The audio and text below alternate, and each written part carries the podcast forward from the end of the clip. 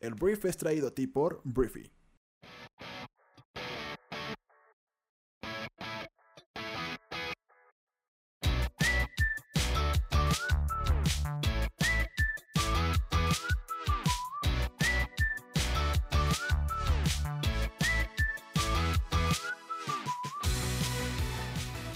Muy buenos días, bienvenidos a esto que es El Brief. Es el programa en el cual puedes conocer las noticias más importantes del mundo en cuestión de minutos. Yo soy tu anfitrión Arturo Salazar y este programa nace de la necesidad de conectarnos con otras personas, de que cuentes con la información para construir una conversación en cualquier lugar y acerca de cualquier tema.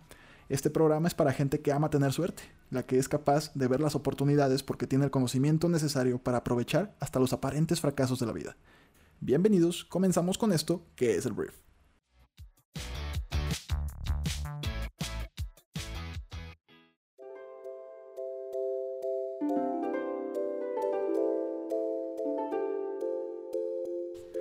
Ah, muy buenos días, Briefers. Bienvenidos a esto que es el Brief aquí en tu casa, Briefy. Eh, estamos en el último día del Maratón Guadalupe Reyes. aviso, ya se acabó el Maratón Guadalupe Reyes. Digo, la rosca se viene partiendo desde. Algunos desde diciembre ya estaban comprando en Starbucks o en alguna eh, panadería de su preferencia la rosca de Reyes. Pero ya, hoy se parte la rosca de Reyes. Hoy se determina a quién le tocan los tamales el día de la Candelaria. Y se termina la glotonería hasta nuevo aviso eso si quieres, obviamente. Si tú quieres continuarle y hacer más bien un maratón Reyes, Guadalupe y ya abarcar el resto del año, pues está con madre también. Pero por lo pronto, pues bienvenidos. Bienvenidos a el brief. Hoy es lunes. Este, estoy contento el día de hoy porque a mí las vacaciones me encantan, pero también hay un cierto sentido de urgencia en mí en el cual no me gusta como esperar. O sea, soy una persona impaciente y, y, el hecho de que ya retomemos actividades, yo sé que tal vez no vas a concordar conmigo, sobre todo si ayer o antier estabas en la playita todavía, pero a mí me emociona mucho volver a la actividad porque me encanta lo que hago, la verdad. Entonces, vamos a empezar. Este fin de semana ocurrieron muchísimas cosas. El viernes estaba de alguna forma dándoles pues un panorama sombrío acerca de lo que había pasado entre Estados Unidos e Irán. Vamos a hablar también de cómo se ha ido desarrollando eso. Tenemos que hablar de Javier Duarte en México, tenemos que hablar también de un sismo que afectó Oaxaca y de cómo un día antes, solamente un día antes, no funcionaron las alarmas sísmicas en la Ciudad de México, entonces eh, voy a darle una embarradita de eso. Eh, vamos a hablar de Irak y bueno, comenzamos. Comenzamos hablando de Javier Duarte. Javier Duarte, si no te acuerdas de quién es Javidú, Javier Duarte es el ex gobernador de Veracruz, que pues está en la cárcel actualmente por presunto desvío de recursos. Y eh, bueno, Javier Duarte se dio a la fuga, lo capturaron, me parece, ¿en dónde? En, Panamá, en Costa Rica. Lo capturaron en Sudamérica y lo encerraron, ¿no? Su esposa está todavía en Europa, en alguna parte de Europa, presuntamente en Londres, eh, al parecer gastando dinero que pues tal vez no sea de ella, presuntamente, todo esto es presuntamente. Entonces, em, durante el, el, fin de semana se estaba hablando de que un juez podría darle libertad o más bien arraigo domiciliario, arresto domiciliario a Javier Duarte para continuar su proceso en prisión, digo, eh, fuera de prisión, lo cual pues a mucha gente ya nos estaba empezando a hacer, a hacer enojar, era como, güey, ¿cómo, ¿cómo van a liberar a Javier Duarte? Va a pasar lo mismo que con el Bester y la paranoia ya estaba creciendo en mi mente, pero la realidad es que un juez de control rechazó el sábado la petición de libertad medidas cautelares para Javier Duarte, como ya lo dije, ex gobernador de Veracruz, quien continuará en prisión mientras concluya el proceso de apelación de su sentencia. Tras una audiencia celebrada el sábado, el fiscal Manuel Granados, que a mis respetos, güey, la neta que rifado, dijo a medios de comunicación que la defensa expuso sus razones para solicitar la libertad condicional mismas que fueron rechazadas por lo que Duarte se quedará en prisión. Continúa en prisión preventiva y deberá atender el tema de la apelación hasta que sea resuelto. La defensa hizo su, planteamiento, el juez no acogió sus argumentos y sus pretensiones y concedió razón a la fiscalía. Entonces, la defensa del exmandatario, sentenciado a nueve años de prisión por asociación delictuosa y lavado de dinero, había solicitado que Duarte saliera del reclusorio norte a través de la imposición de libertad condicionada o arresto domiciliario previamente. El sábado se llevó a cabo una audiencia en el Centro de Justicia Federal del Reclusorio Norte, donde se intentó tramitar la apelación contra la condena de Duarte. Se argumentó que los delitos que se le imputan no son considerados graves, por lo que no conllevan prisión preventiva oficiosa. Y ya. Javier Duarte se sigue quedando en la cárcel y pues ahí déjenlo un ratito más, ahí déjenlo. Y hablando del sismo de Oaxaca, la Coordinación Estatal de Protección Civil de Oaxaca informó el domingo, o sea ayer, de daños menores en la entidad por el sismo magnitud 6 registrado en la noche del sábado. Entonces, eh, te digo, gracias a, quien tú creas, a Dios, a, quien quieras, eh, no hubo daños materiales muy grandes y tampoco pérdidas humanas. Lo interesante es que pues el sábado se le echaron encima a la jefa de gobierno de la Ciudad de México, eh, Claudia Sheinbaum, porque pues se sonaron de repente las alertas sísmicas, lo cual no es agradable de escuchar, porque pues por hay mucha gente que se asusta muchísimo con las alertas sísmicas porque significan que está temblando, güey. Y pues hace algunos años en la Ciudad de México tembló de una manera terrible y pues la gente pues queda con ese trauma, ¿no? Entonces no funcionaron y cuando este sismo en Oaxaca se presenta, que sí se alcanzó a sentir un poquito en la Ciudad de México, ni sus luces. Las alertas sísmicas no sonaron para nada. Entonces, bueno, esto es todo lo que hay que decir. Te digo, este sismo en Oaxaca eh, afectó Em, localmente. Todavía hay muchas eh, localidades, poblaciones y edificios que fueron muy afectadas por el sismo del año 2017, pero por lo pronto no hay pérdidas humanas reportadas, lo cual es una gran noticia. Vámonos hasta el conflicto Irán-Estados Unidos, porque ¿a qué desmadre están haciendo por allá? Eh, el viernes te reportábamos cómo em, Estados Unidos ordenó un ataque en contra del comandante Qasem Soleimani, y no solamente lo ordenó, sino que lo asesinó. Este, este general era una persona, la número dos en cuanto a poder en, Irán, lo cual pues ha provocado la furia de Irán, ha provocado ya respuestas por parte del gobierno iraní que dice que van a hacer una pues van a vengarse, pues van a vengar la muerte de este señor. Decenas de miles de personas se congregaron para el funeral de este comandante Qasem Soleimani. Y bueno, lo primero que dijo el presidente más naranja del mundo, Donald Trump, era que eh, ellos habían bombardeado y habían asesinado a este hombre, que es el equivalente a un secretario de Estado, casi casi un vicepresidente de Estados Unidos. Em, para evitar una guerra. Y pues eso no me hace mucho sentido. Es como, ah, sí, te disparé para que no, no nos peleemos. Es como, güey, ¿cómo? O sea, digo, los argumentos de Trump fueron obviamente eh, muy muy bajos, o sea, no se supo explicar. Es el problema de hacer todo por Twitter. O sea, no, no, alcanzas a explicarte bien de lo que quieres decir. Obviamente ellos dicen que pues este señor, Soleimani, había estado eh, pues planeando más ataques en contra de estadounidenses en toda la región y pues el hecho de asesinarlo había evitado que cometiera el error, a parecer, de Estados Unidos, de asesinar a alguien más importante, gringo, y que eso destallara una, una, una guerra. Eso es lo que quiso decir este güey pero con su eh, la, falta de capacidad que tiene Donald Trump para hablar o por lo menos explicarse a través de Twitter, pues provoca todo ese tipo de desmadres, ¿no? Entonces, bueno, eh, después de que dice esto y que ya ve que Irán sí estaba, pues, poniéndose muy serio a la hora de incluso Irán empezó a decir que estaban ya identificando diferentes objetivos en toda la zona, en diferentes países, para atacar eh, en el corto plazo a las, tropas estadounidenses, a los diferentes cuarteles estadounidenses. Donald Trump responde a esto que si, si Irán ataca a cualquier persona o sitio estadounidense, Estados Unidos responderá de manera rápida y con fuerza. Y bueno, Donald Trump aseguró que tiene en la mira también a 52 sitios de alta importancia para dicho país y su cultura. Esto fue, te digo, después de que Irán prometió buscar venganza por el asesinato del comandante. Entonces, de entrada Donald Trump pues, le, se le fueron encima porque yo no sé por qué demonios decidió que tenía 52 sitios eh, entre los cuales había patrimonio de la humanidad. Porque Irán es, un lugar que tiene muchos eh, sitios arqueológicos, sitios de, de muchísimo legado cultural. Y es un crimen de guerra el hecho de atacar este tipo de sitios.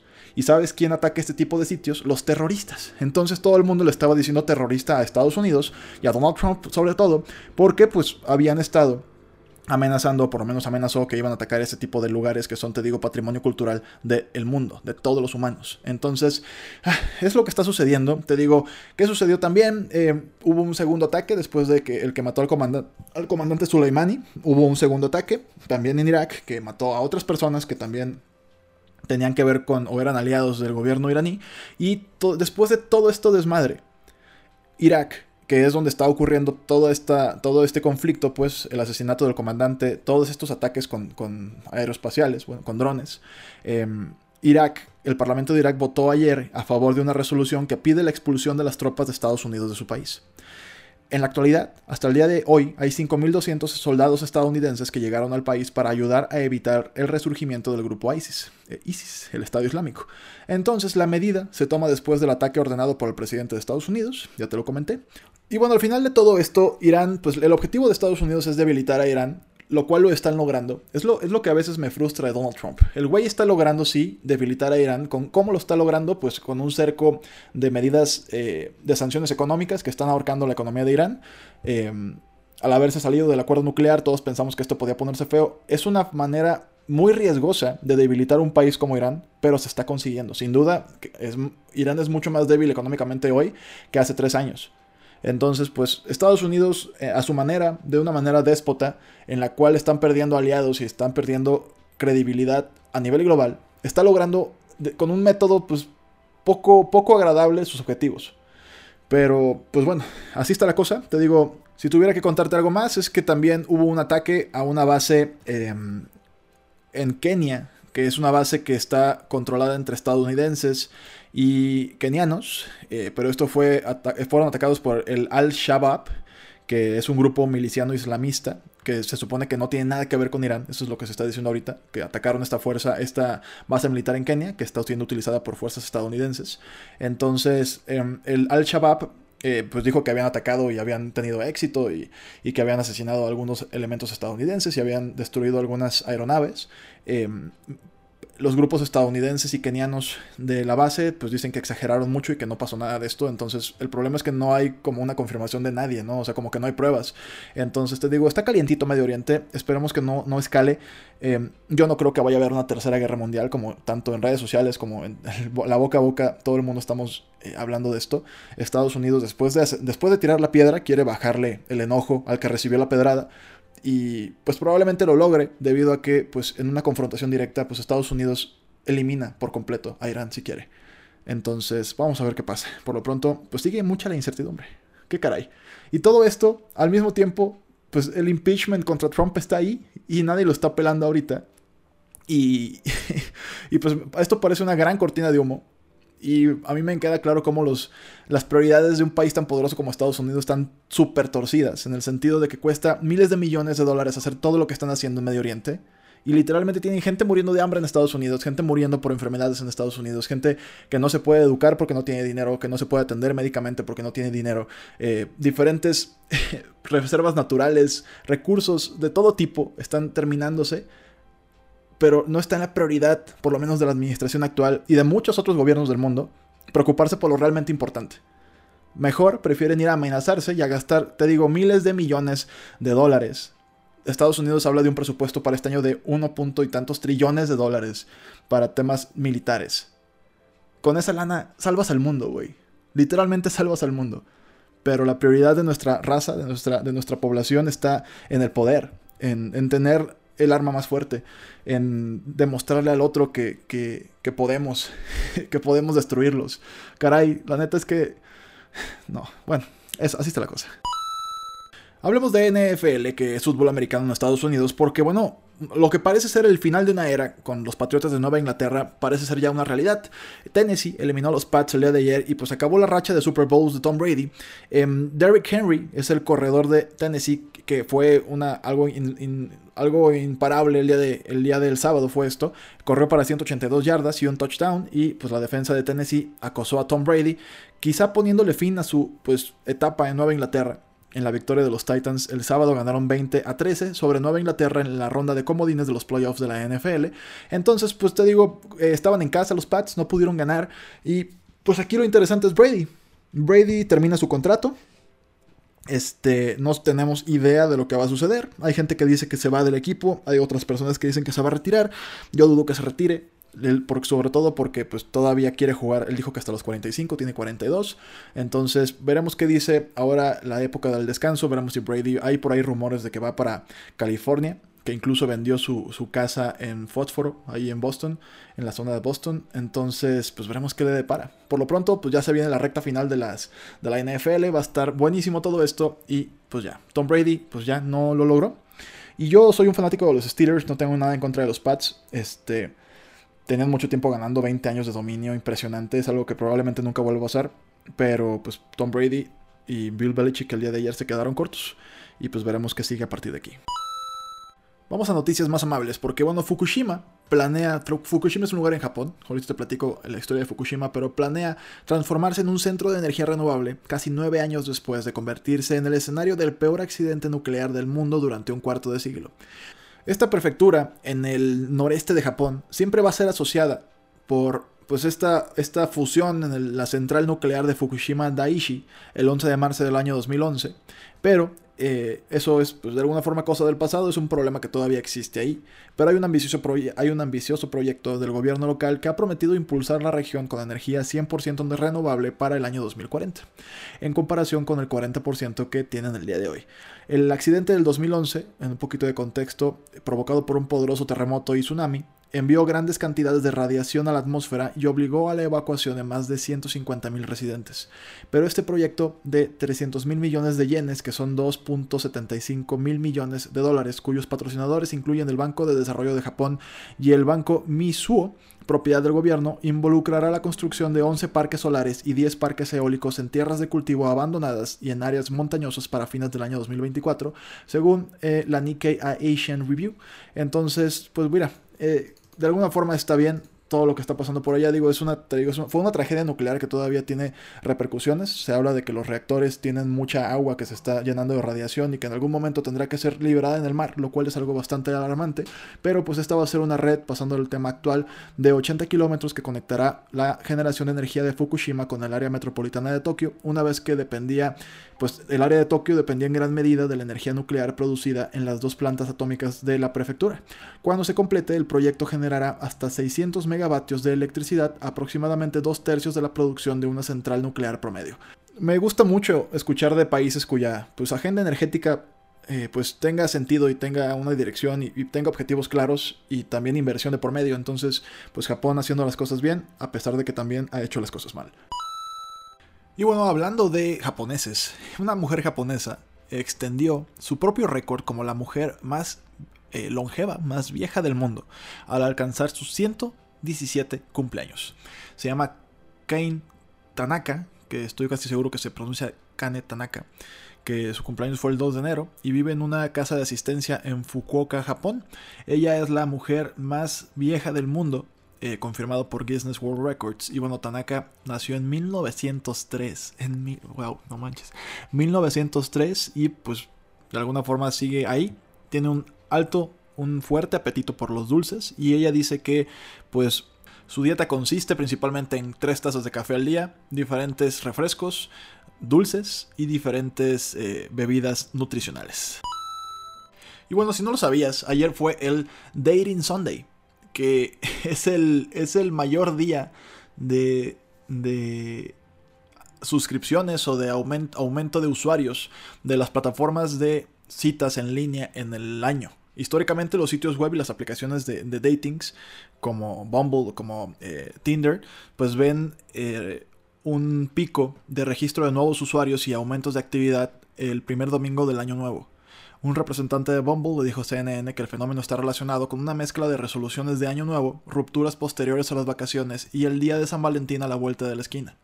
Y bueno, Bumble dijo que el domingo, o el Sunday, el Dating Sunday, el domingo de citas, el año pasado fue el día de registro más alto de la aplicación en la historia de Bumble. Entonces, si tú usas una de estas apps, pues eh, habrá mucha más gente en la aplicación a partir del día de ayer. Y si no te gustan estas apps, también está bien. Muy bien, no importa. Y para terminar el brief, te voy a recomendar un libro, que es algo que me estoy dando la tarea de leer un día, un libro por semana, lo cual es una, es una tarea un poco complicada, pero este, acabo de leer un libro de Malcolm Gladwell, que te lo recomiendo mucho, que se llama eh, Talking to Strangers, hablándole a los extraños. Te lo recomiendo, digo, Malcolm Gladwell tiene una forma de hablar, o de escribir más bien, en la cual eh, te satura mucho de, de, casos de estudio, lo cual si tienes como... Eh, si te gusta mucho que te den justificaciones y casos de por qué lo que dice, la teoría de lo que dice es real, em, o es verdadera, o cómo está comprobado, es un gran libro, te lo recomiendo. Este, habla prácticamente de cómo asumimos muchas veces que conocemos a las otras personas y y hay muchas personas que incluso decimos que somos buenos leyendo a las otras personas y que deberíamos dejar de hacerlo porque comprender a alguien, a un extraño, es mucho más complicado de lo que realmente pensamos que es. Entonces, eh, bueno, chécalo, está, la neta está muy bueno, eh, te lo recomiendo mucho. Talking to Strangers de Malcolm Gladwell.